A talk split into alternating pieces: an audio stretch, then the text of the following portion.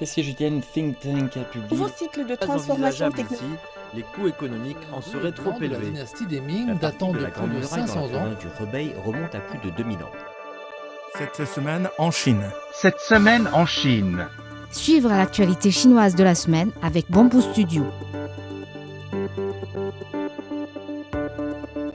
Les institutions médicales et les autorités sanitaires de toute la Chine déploient un maximum d'efforts pour répondre à l'afflux de patients dus aux infections à la Covid-19, mais aussi en raison des effets superposés de la grippe saisonnière.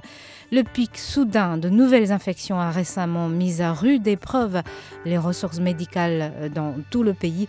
Nombre de mesures sont prises pour soulager la, la pression, notamment l'ouverture des cliniques temporaires aménagées dans des stades et autres lieux publics et la distribution des kits de santé comprenant des médicaments, des kits de test, des masques et autres fournitures de santé.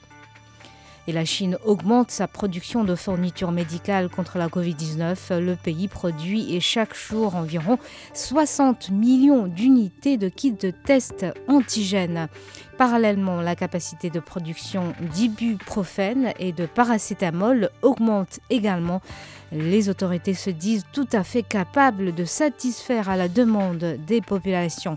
Le pays intensifie en même temps ses efforts pour lutter contre les prix abusifs des médicaments et autres fournitures liées à la Covid-19.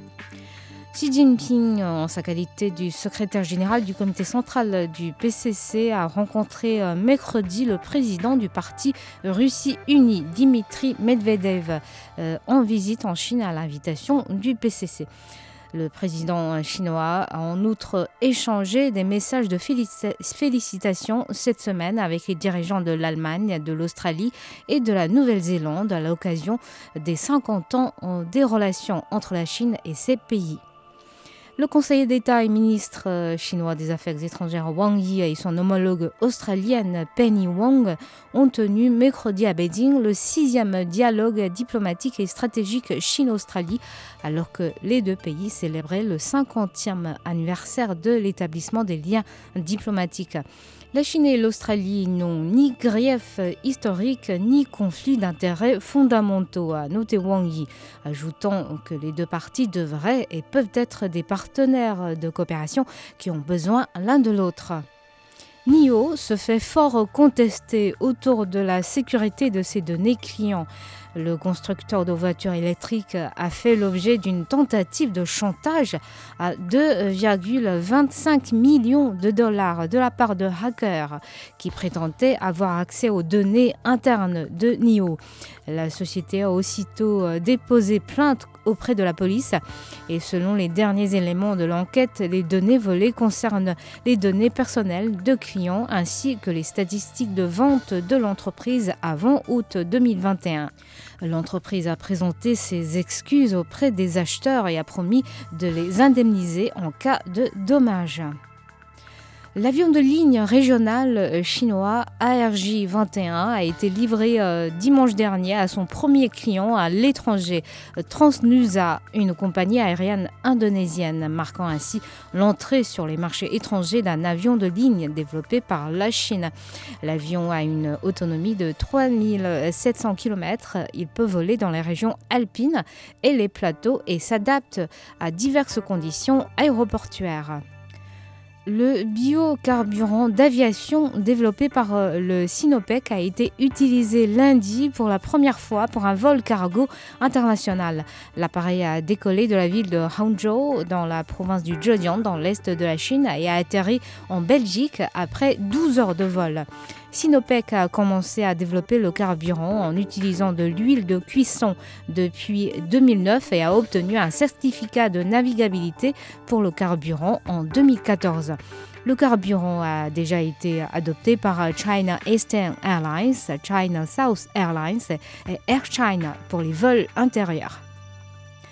Un nouvel aéroport euh, de très haut plateau a été inauguré euh, ce vendredi dans le Xinjiang, situé dans le district autonome tachik de Taxkorogan.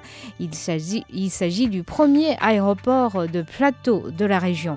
Le dépit de passagers et le volume de fret de l'aéroport sont respectivement estimés à 160 000 personnes et 400 tonnes par an.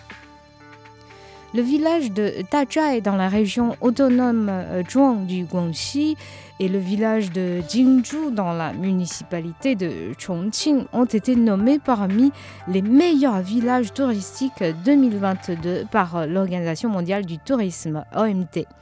Auparavant, Yutun et Shidi, deux villages situés respectivement dans les provinces du Zhejiang et de Lanhui dans l'est de la Chine, avaient été reconnus parmi les meilleurs villages touristiques par l'OMT. L'OMT a lancé l'initiative Meilleur village touristique en 2021. La quatrième édition du Festival international du film de Hainan s'est ouverte dimanche 18 à Sanya, ville touristique euh, de la province insulaire.